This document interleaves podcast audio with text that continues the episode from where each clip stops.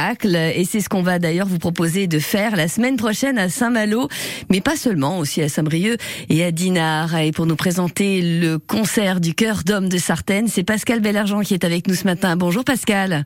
Bonjour. Et bienvenue à vous.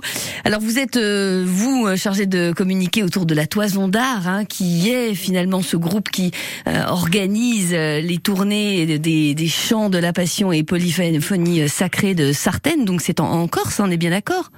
Oui, bien sûr. Et, et, donc pour se donner une idée de ce que l'on va entendre en l'église de Notre-Dame des Grèves, j'ai un petit extrait, tiens, à faire écouter.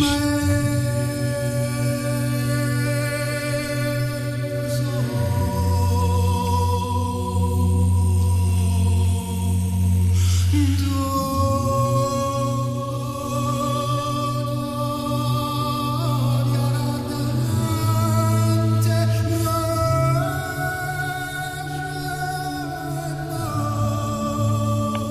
a l'impression de sentir la fraîcheur de l'église quand on entend ça.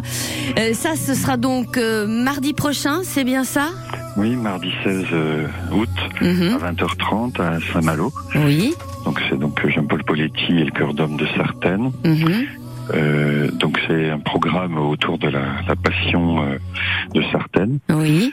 Euh, il y a plusieurs chants qui, euh, qui sont déroulés et effectivement on sent l'intensité. C'est vrai qu'ils émettent euh, du cœur. Oui.